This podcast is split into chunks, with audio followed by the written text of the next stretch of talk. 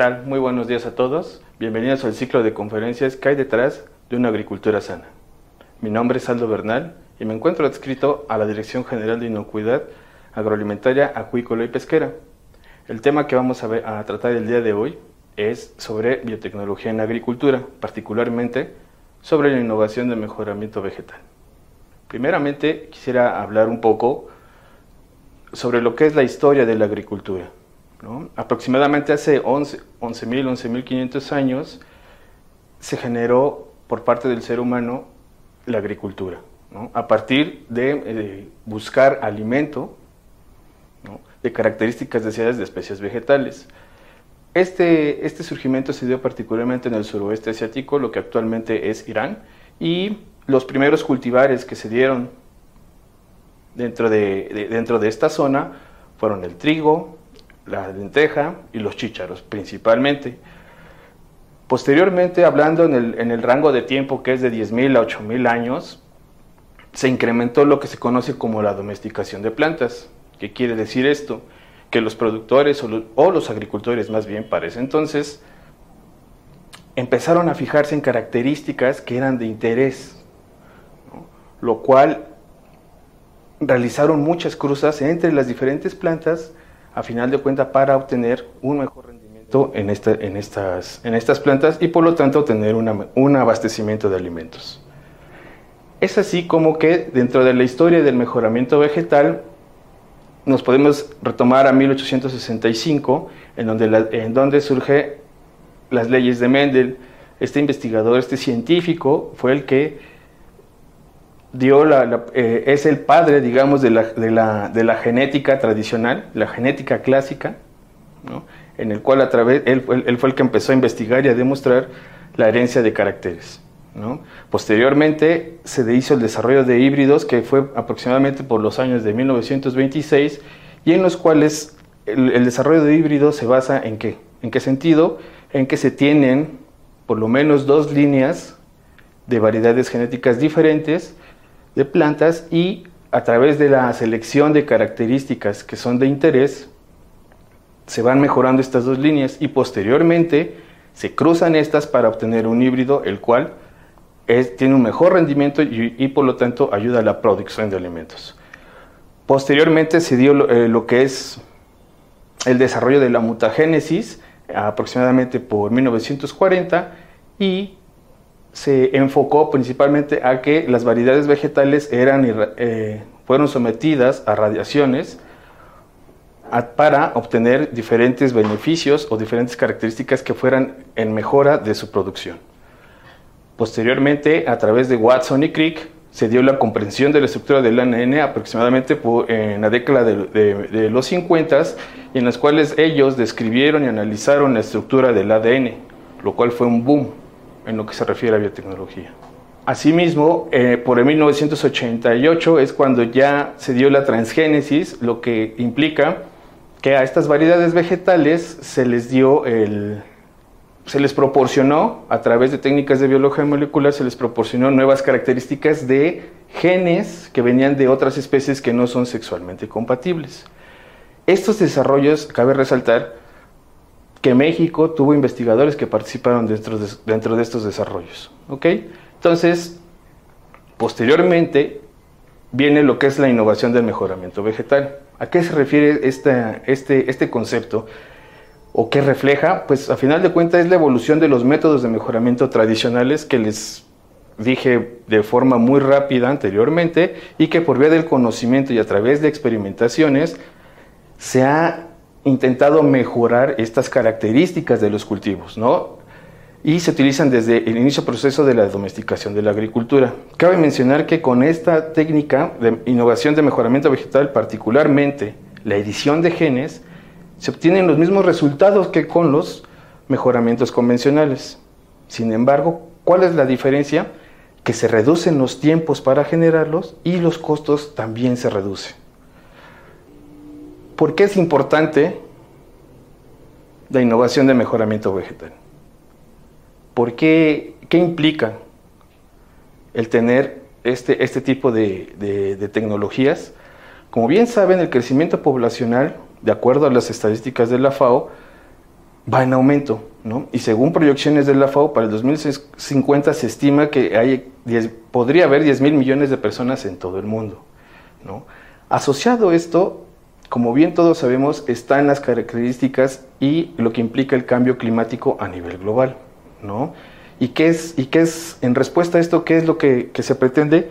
Que los cultivos que actualmente tenemos resistan mejor a temporadas, por ejemplo, de sequías, ¿no? o que puedan resistir también condiciones eh, adversas de frío, ¿no? ya ven que luego existen granizadas y eso eh, muchas veces afecta el desarrollo de las plantas.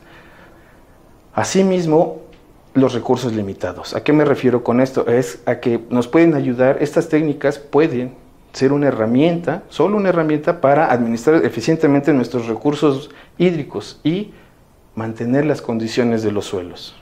¿sí? Es decir, que no se extraiga de forma tan rápida los nutrientes que existen dentro de, dentro de los suelos.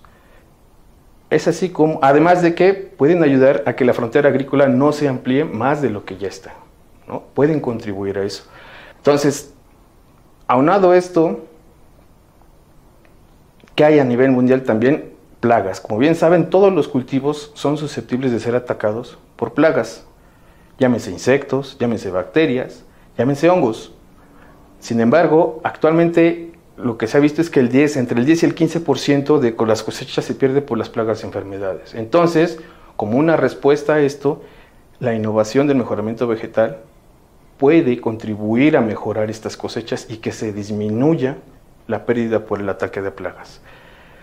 Y además puede generar una mayor competencia a nivel mundial. ¿A qué me refiero con esto? Que, por ejemplo, países con vocación agrícola que no tengan tantos recursos como otros, como los países eh, que, que son poderosos, por así decirlo, puedan generar marcos regulatorios en la producción de alimentos mediante este tipo de métodos, los cuales en un momento más veremos por qué es importante.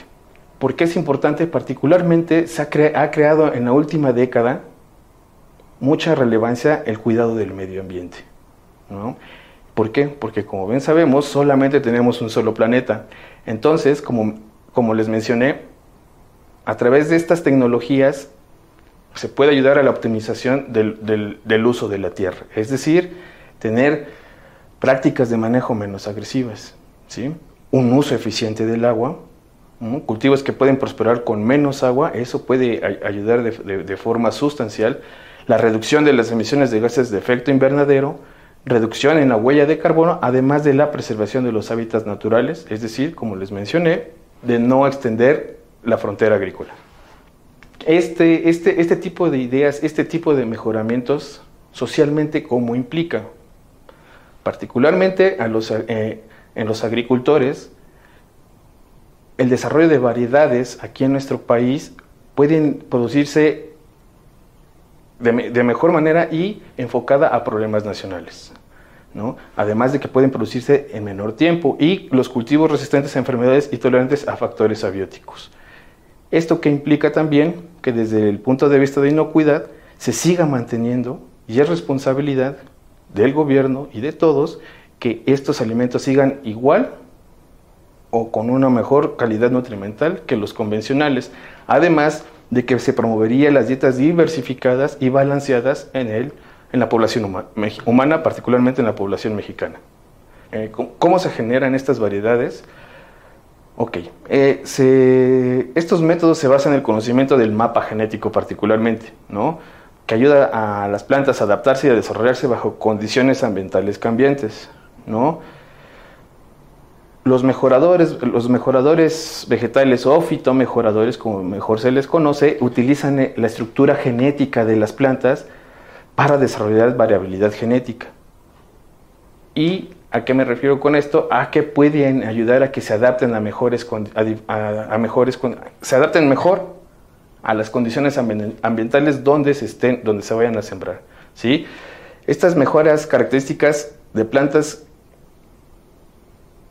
es importante resaltar que muchos de estos desarrollos no contienen ADN que, que no sea de ellos. ¿sí? Simple y sencillamente es una edición de genes que ahorita vamos a explicarlo de mejor forma y se denomina edición de genes porque utilizan herramientas de biología molecular para cambiar una característica específica. ¿sí? Es decir, se puede silenciar un gen, se puede introducir o reemplazar un gen específico, ¿no? o se puede cortar cierta estructura que es del interés del fitomejorador o de los investigadores que estén realizando eh, la investigación para poder mejorar esta, planta. Esto que permite, a final de cuentas, es que se tiene un mejoramiento más exacto o se pretende que tenga una mejora más exacta con la resistencia a enfermedades, la mayor tolerancia a sequías, como les mencioné, el mejoramiento nutricional, entre otras cualidades requeridas. ¿no? Por ejemplo, también evitar el ataque de ciertas plagas. Entonces, ¿cómo se realiza? Estas técnicas son bastante complejas, principalmente se utilizan tres a nivel mundial. ¿no? No voy a entrar en detalle porque es, bastante complejo, sin embargo eh, consideramos que es importante que por lo menos estas tres se sepan de qué se trata, ¿no?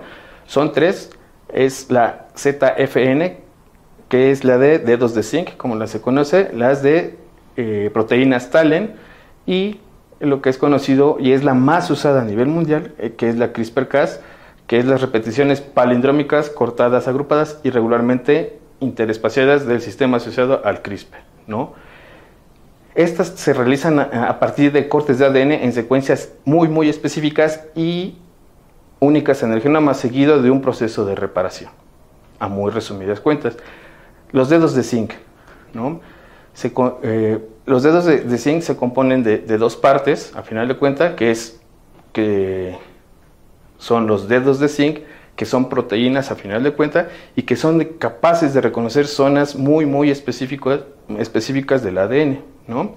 Y además tienen una enzima que es la que ayuda a cortar el ADN de forma, como insisto, insisto de, forma muy específica. ¿no? Son diseñadas para reconocer ciertas secuencias ¿no? y la unión de, este par de dominios de reconocimiento normalmente va de 18 a 24 pares de bases dentro del genoma. ¿sí? Este, este método no es tan utilizado porque es muy laborioso hacerlos y dos, eh, es, costoso, es costoso. Lo que es las proteínas Talen, que son sistemas originalmente caracterizados en, en, santomonas, donde las proteínas son secretadas para, para infectar plantas y eh, activan genes, ¿no? activan genes, estas proteínas, para que les ayuden a hacer la, patogénesis dentro de la planta, ¿no? Entonces, se pueden generar secuencias personalizadas de tales para conocer secuencias igual, eh, secuencias genómicas únicas y las secuencias de, de, estas proteínas tales son personalizadas, ¿no? Y se fusionan con las, con las nucleasas que son conocidas como FOLK y que promueven el corte del ADN específico, insisto. También esto es poco utilizado por, el, por lo mismo, por los costos y, el, y, el, y que es muy laborioso el labor, este, realizarlos. Y por último, lo que es el CRISPR-Cas, que es el que ha tenido mayor impacto a nivel mundial y que también a nivel nacional está, está generando nuevos desarrollos, ¿no? ¿De dónde se, obtiene esta idea o de dónde se, obtiene esta maquinaria? Pues es a partir de un sistema inmune de las bacterias para defenderse del, ataque de enemigos, particularmente de virus, ¿no? O, eh, eh, conocidos como bacteriófagos, ¿no? Este sistema se compone de básicamente de dos partes. El, componente proteico, que es Cas, que es con actividad de nucleasa, es decir, que es la que corta, y el RNA, un RNA guía, que brinda una especificidad dentro del sistema y que va de 16 a 20, a 20 nucleótidos y ¿a qué nos ayuda esta maquinita? A final de cuenta es hace mutaciones puntuales, hace eliminaciones o inserciones cortas, ¿no? ahorita veremos de qué, en, qué, en qué cambia cada, cada una de ellas y aquí está. ¿Cuáles son los resultados que se obtienen? A partir de ellos existen eh, diversas clasificaciones, ¿no? Y para términos prácticos se utiliza la SD1, ¿no? se conoce como la, eh, como la SD1, que es la inserción o, el, o eliminación pequeña ¿no? de partes del genoma. La otra, la SDNOS, es eliminación grande, una delesión grande, quizá puede ser un gen completo, o la mitad de un gen para evitar este, su expresión. Y por último, eh, la SD3 y la SD4, que a final de cuentas es una corrección o un reemplazo de genes, o en su defecto una adición de genes. Cabe resaltar que muchas de los, eh, que hasta el momento los desarrollos que se han generado han sido propios de la misma especie, o de especies sexualmente compatibles, o de especies silvestres, eh, de donde provienen las, las plantas cultivadas. Entonces, a nivel mundial, este es un solo, un pequeño, pequeños ejemplos de qué es lo que se ha desarrollado, porque también ahí ya también hay desarrollos en animales y también se pretende hacer en biomedicina también, lo cual es de alto impacto, ¿no? Pero como es ahorita nos enfocamos a mejoramiento vegetal, entonces como pueden ver en la, en la columna más izquierda eh, hay desarrollos en maíz, en arroz, en cebada, en lino, en trigo, en canola y en otros organismos. ¿no? Particularmente los, los países que llevan la punta en estos desarrollos es Estados Unidos, Dinamarca, eh, Estados Unidos, una disculpa, no puse China, ¿no? Y dentro de las principales características que se tienen es tolerancia a herbicidas y reducción de, de, fitato, resistencia a la quemazón bacteriana, eh, balance y saturación de ácidos grasos, de lesión o alelos o mutagénesis simple, ¿no? Eh, tolerancia a herbicidas con glifosato y en otros casos se ha desarrollado para estrés ambiental, biótico y mejoras nutrimentales. Como como puede ver dentro de las consideraciones generales en la edición de genes, ¿qué podemos, qué podemos resaltar? ¿Se han identificado riesgos? Sí, como cualquier otra tecnología y que ahorita los vamos a, a, ver dentro de poco. Y la edición genémica en algunos casos solo altera unos pocos nucleótidos, no necesariamente altera todo un gen, ¿no? solamente altera unos pocos nucleótidos.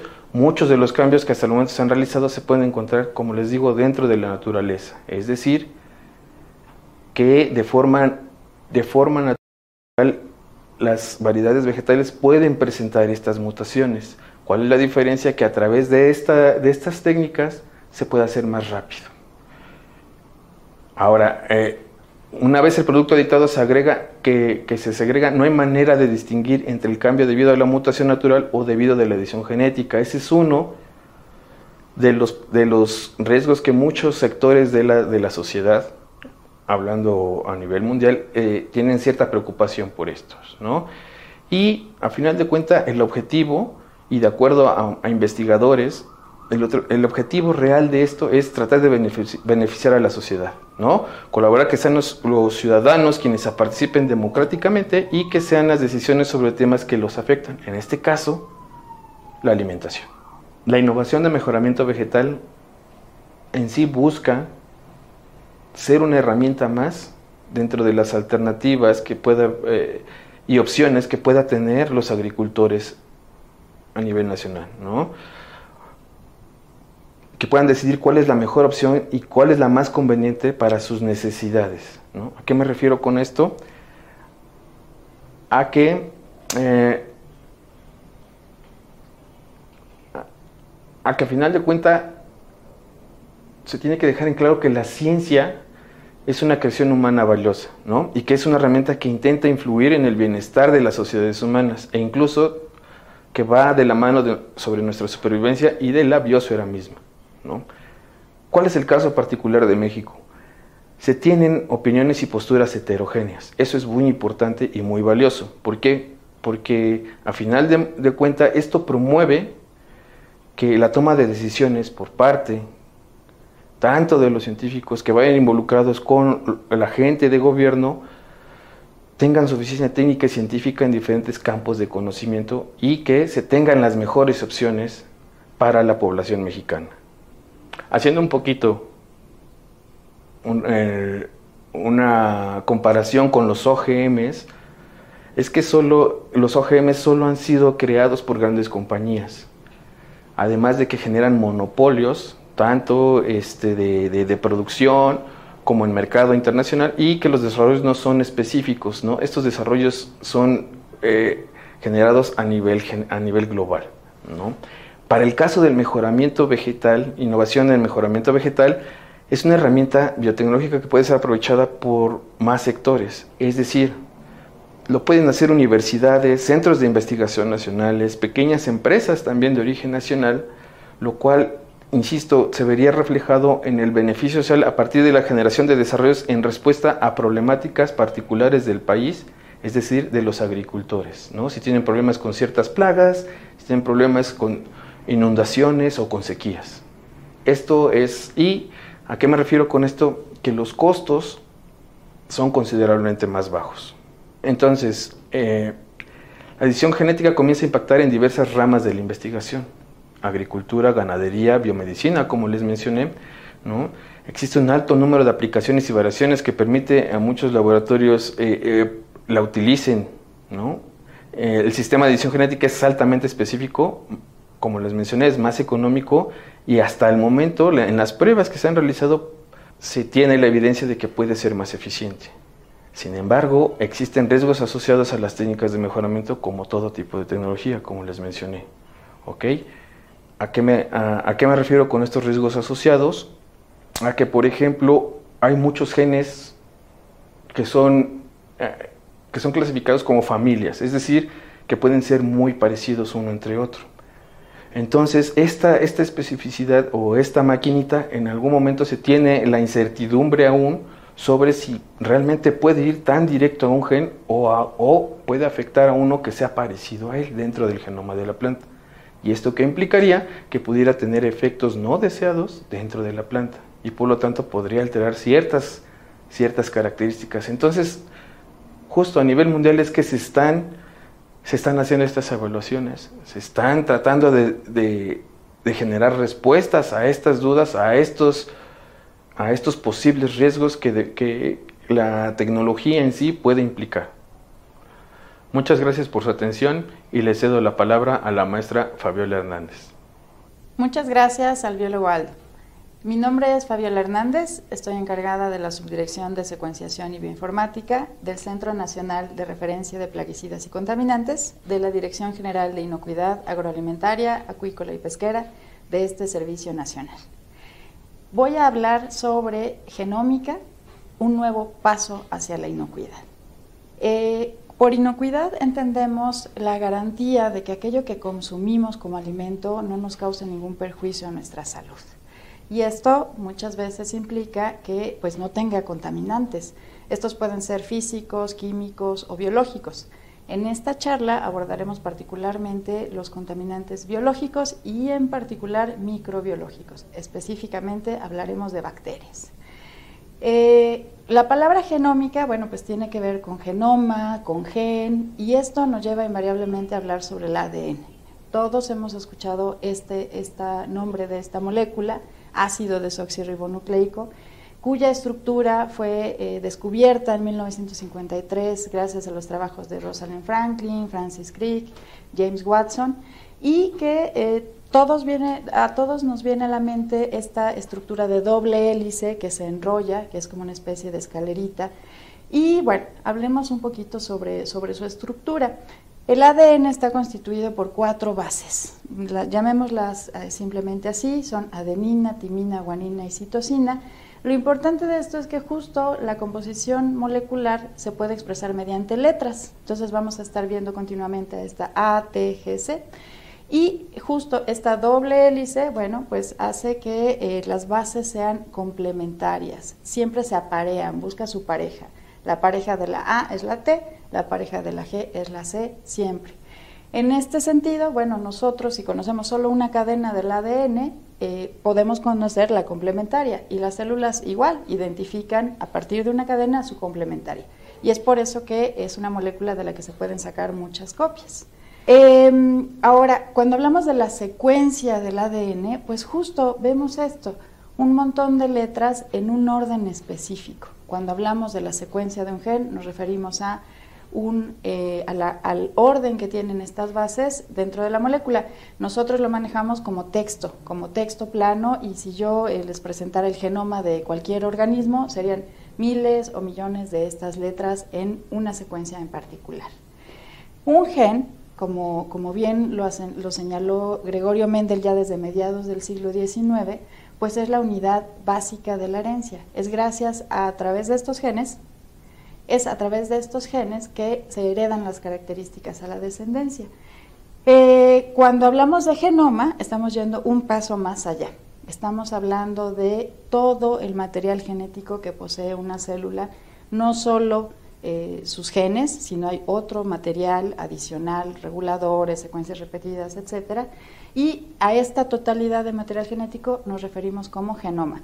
Esto en organismos celulares. Seguramente han escuchado hablar de, eh, pues no sé, virus, por ejemplo, el virus del papiloma tiene un, genoma de ADN, el virus del SARS-CoV-2 tiene un, virus, tiene un genoma de ARN. Entonces, bueno, en organismos celulares como las bacterias o como nosotros, el genoma está hecho de ADN. La genómica es entonces el estudio de esta totalidad de material genético que poseen cada una de las células de un organismo. Entonces, a diferencia de la genética, donde se estudian genes puntuales, bueno, aquí vamos a estudiar todo. Eh, y hablando de genomas, pues bueno, una de las eh, principales aplicaciones que se tienen es la relación o la búsqueda de identidad. Cuando comparamos justo a dos individuos, ya sean estos humanos, o sean bacterias, o sean cualquier, cualquier organismo, bueno, vamos a ver que hay una, eh, una proporción muy grande de material compartido. Sin embargo, hay unas pequeñas diferencias. Si ustedes logran apreciar en la pantalla, hay una letra pequeñita, una A por ahí perdida en rojo, que es lo que hace distinto a la secuencia de un lado de la secuencia de otro. Estamos hablando aquí de polimorfismos. Este caso, un, en este caso, un polimorfismo es una variante de, un solo, de una sola base. En este caso, bueno, hablemos de los tamaños de, la molécula de ADN, cómo se mide. Hablamos de pares de bases. En, este, en la diapositiva se muestran tres pares de bases. Dijimos, las bases muestran, siempre están en parejita. Entonces tenemos un fragmento de tres pares de bases, de chiquito, en el otro lado un fragmento de 11 pares de bases, es mucho más grande, y esto nos permite dar idea de los tamaños de los genomas. Hay genomas que son gigantes, por ejemplo las plantas, el trigo tiene un genoma de 17 mil millones de pares de bases. Eh, por sus peculiaridades las plantas tienen secuencias repetidas o eh, genomas con múltiples copias, los que lo hacen particularmente complejos, mientras que, por ejemplo, los humanos tienen, tenemos un genoma de aproximadamente 3 mil millones de pares de bases. Entonces, pues ahí andamos como medianones en este espectro de la naturaleza. Las bacterias, por ejemplo, Salmonella, tiene un genoma de 5 millones de pares de bases. Si yo representara en un, eh, en un archivo el genoma de una Salmonella, pues serían 5 millones de letras las que lo constituirían. Cuando hablamos de los genomas de las bacterias, bueno, usualmente una bacteria tiene un único cromosoma que es circular y en este se presentan los genes que son esenciales para la vida de este microorganismo. Sin embargo, también existe material extracromosómico, material adicional. En este caso, bueno, son denominados plásmidos, donde si bien no hay genes esenciales, sí hay genes que les eh, confieren funciones eh, que les permiten sobrevivir en determinados ambientes. ¿Cómo es en general la diversidad de los genomas bacterianos? Bueno, cuando nosotros hablamos de salmonela, por ejemplo, que es, una bacteria que causa enfermedades transmitidas por los alimentos y por eso es de importancia para el Senacica, pues consideraríamos a lo mejor que estamos hablando de un solo ente, sin embargo, si vemos este diagrama, eh, que es como una florecita, esto es un, diagrama como de Venn, de estos de los conjuntos que nos enseñan en matemáticas, donde en cada uno de los, digamos, puntitos de los, de los pétalos viene el número de genes que son específicos para cada variedad de salmonela. Y en el centro, aquellos que comparten.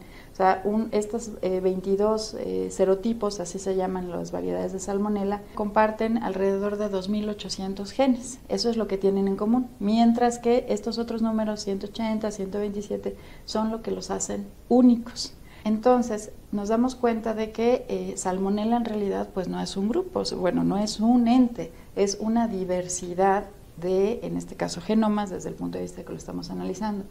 ¿Cuántas variedades habrá de salmonella? ¿Cuántas creen ustedes?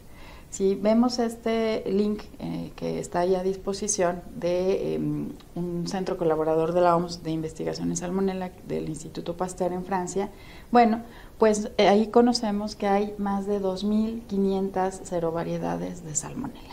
Entonces, cuando estamos hablando de este microorganismo que causa enfermedades bacterianas, pues primero tenemos que saber cuál de todos estos 2.500 serotipos, eh, de cuál de estos estamos hablando. Y esto es particularmente importante cuando hay, por ejemplo, una situación como un brote eh, eh, de alguna enfermedad, o un brote, en este caso de salmonelosis, por el consumo de algún producto, en este particular caso, del campo mexicano, procedente del campo mexicano. ¿Qué es lo que hay que hacer? Bueno, pues hay que encontrar justo cuál es de estas salmonelas la que está causando la enfermedad y esto se vuelve una especie de labor detectivesca, ¿no? De identificar dónde está esta cepa que está causando este brote eh, asociado a lo mejor al producto, al consumo de algún producto del campo mexicano. ¿Cómo hacemos esto? Bueno, pues la herramienta que en la actualidad nos permite eh, resolver este tipo de situaciones es la secuenciación de genoma completo, WGS por sus siglas en inglés, Whole Genome Sequencing, o también llamada secuenciación masiva o secuenciación de segunda generación.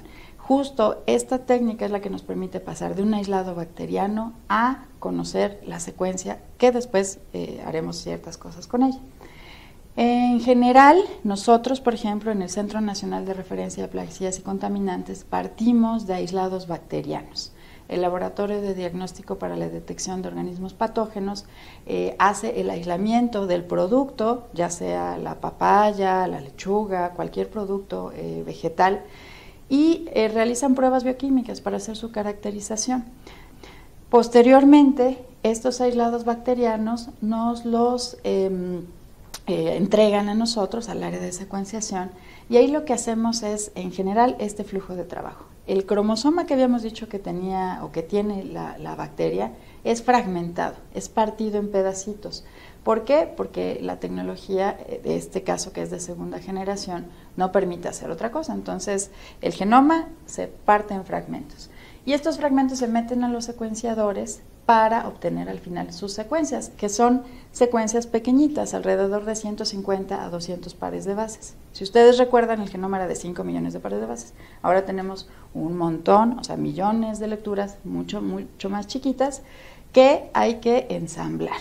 ¿Por qué es así? A lo mejor ustedes pensarán, pero ¿por qué se complican la vida? Bueno, así es la tecnología. Ya hay secuenciadores de tercera generación que sí te permiten secuenciar una sola molécula, pero todavía eh, no están difundidos y no son de uso extensivo en el mundo. Em, entonces, ¿cómo reconstruimos este genoma? Pues por otra eh, metodología que es el análisis bioinformático. Requerimos reconstruir y volver a tenerlo más cercano al genoma bacteriano gracias a este eh, análisis. Em, en general, para la secuenciación lo que hacemos es extraer el ADN del aislado bacteriano y bueno, este ADN debe de cumplir con ciertos parámetros de calidad, eh, debe de cumplir con ciertos parámetros de pureza, de concentración y de integridad. O sea, necesitamos tener cierta cantidad, que eh, ese ADN esté íntegro para que nosotros podamos fragmentarlo de acuerdo a nuestras necesidades y bueno, en una cantidad suficiente.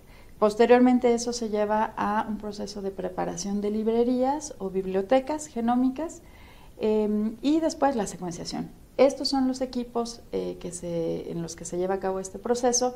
Actualmente el mercado de la secuenciación bueno, está em, dominado básicamente por este tipo que es secuenciación por síntesis y aquí vienen algunos ejemplos que justo están en el centro.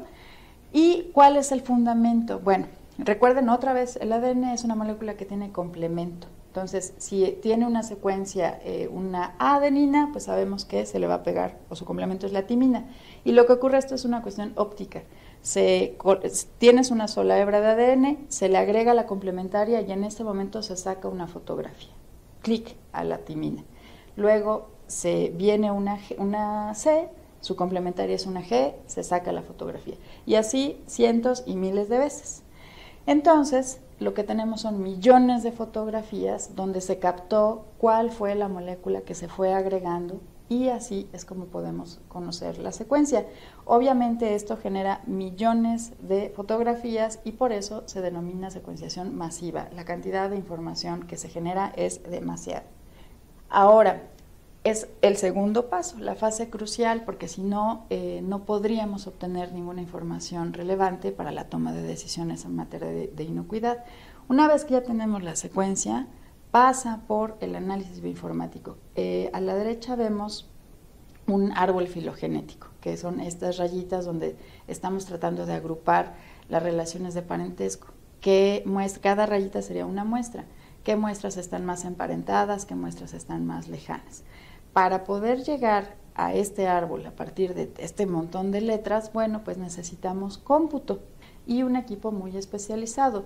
Este es el área bioinformática. La bioinformática es una eh, interdisciplina donde se conjuntan las ciencias biológicas, la estadística, eh, las ciencias computacionales para justo dotar de valor o para obtener información biológica relevante, eh, en este caso, bueno, de ADN, ARN, proteínas puede ser. Em, es, es, una cuestión eh, interdisciplinaria, tiene que haber siempre este binomio laboratorio y bioinformática, pero bueno, esto al final eh, refleja el trabajo mucho, o sea, de muchas otras áreas también del Senacica. ¿De dónde vienen estas muestras que nosotros analizamos? Pues vienen de los programas eh, de monitoreo y vigilancia que se establecen y que a los que se les da seguimiento en este servicio nacional como el Programa Nacional de Monitoreo de Residuos de Plaguicidas en Vegetales, que esto se hace de manera rutinaria, o en caso de que haya alguna alerta, el seguimiento de atención de alertas sanitarias en materia de inocuidad agroalimentaria. Y para eso, bueno, se cuenta con la infraestructura, y laboratorios móviles, em, que al final es un trabajo en conjunto. Ahora, el hecho de tener esta plataforma tecnológica y científica cobra mucho más sentido cuando se hacen comparaciones justo con otras instancias. Entonces, eh, pertenecemos a diferentes redes internacionales de trabajo en materia de secuenciación, pues que son sumamente relevantes y con las cuales unimos fuerzas justo para hacer, en este caso, bueno, particularmente investigaciones asociadas a brotes. Desde 2018, Senacica forma parte de la red Pulsnet de América Latina y el Caribe, eh, mediante la cual se apoya a la investigación y detección de brotes de enfermedades transmitidas por los alimentos usando esta tecnología de secuenciación. Desde 2018, Senacica es reconocido por la Organización Panamericana de la Salud y la Organización Mundial de la Salud como centro colaborador en materia de resistencia a los antimicrobianos de bacterias transmitidas por los alimentos y ambientales.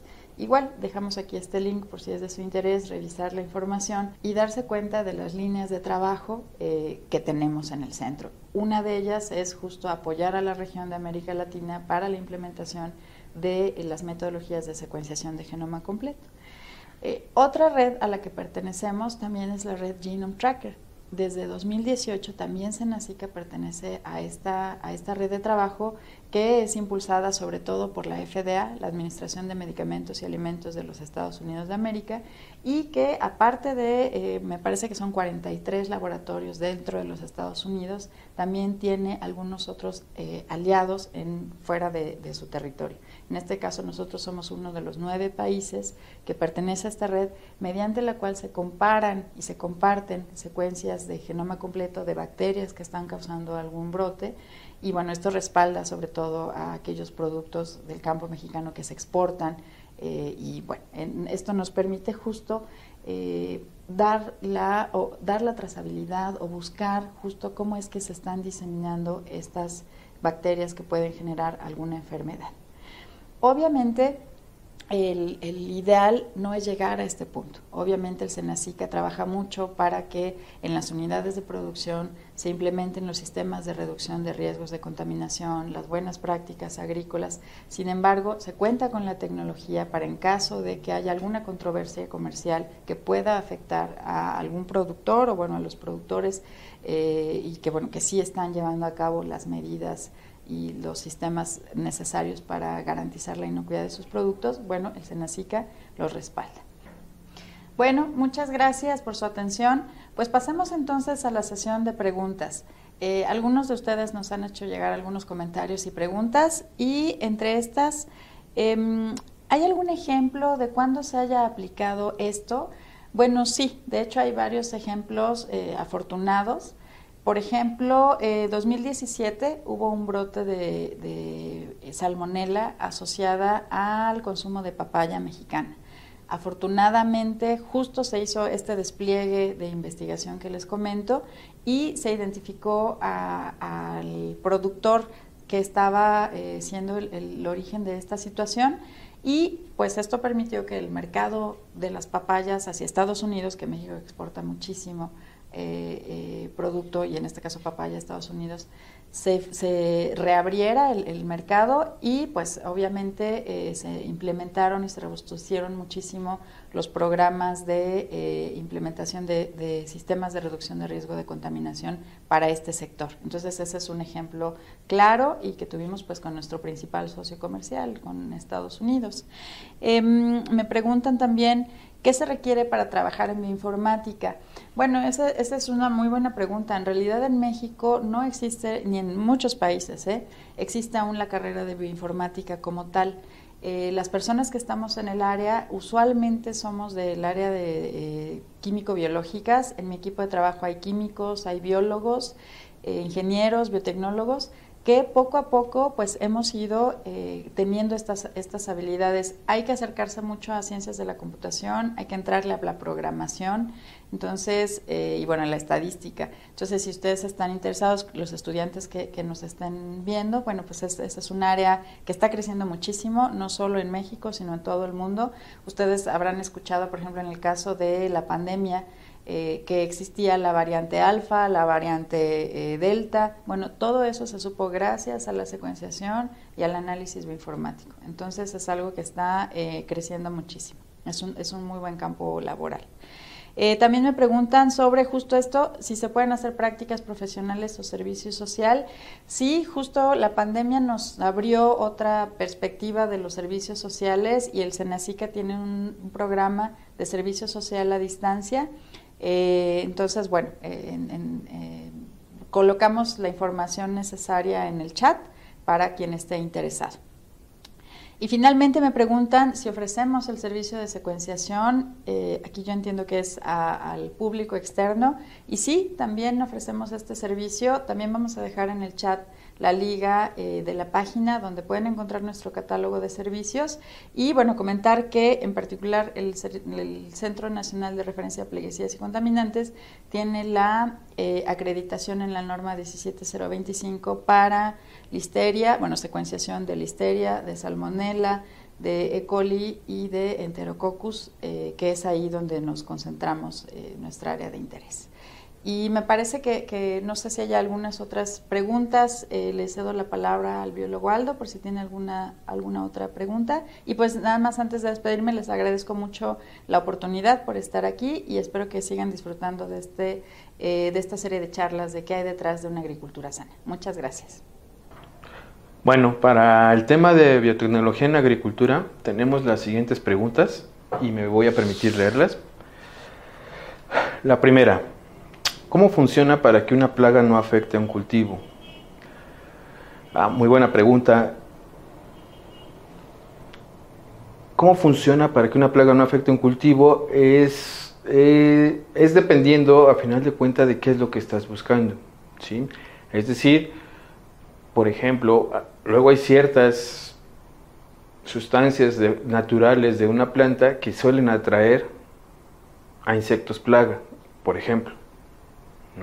En este caso, la innovación del mejoramiento vegetal implica que puedas silenciar esos genes que expresan esas, esas moléculas y que ya no puedan atraer a la plaga y por lo tanto ya no pueda ser atacada por, esta, por, estos insectos o, por el, o por la bacteria, qué sé yo. ¿no?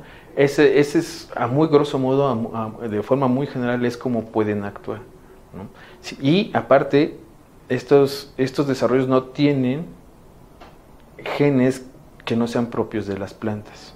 O sea, no tienen genes que vengan de una bacteria o que vengan de un organismo que no sea sexualmente compatible, sino que es parte del acervo eh, eh, genético de esa planta.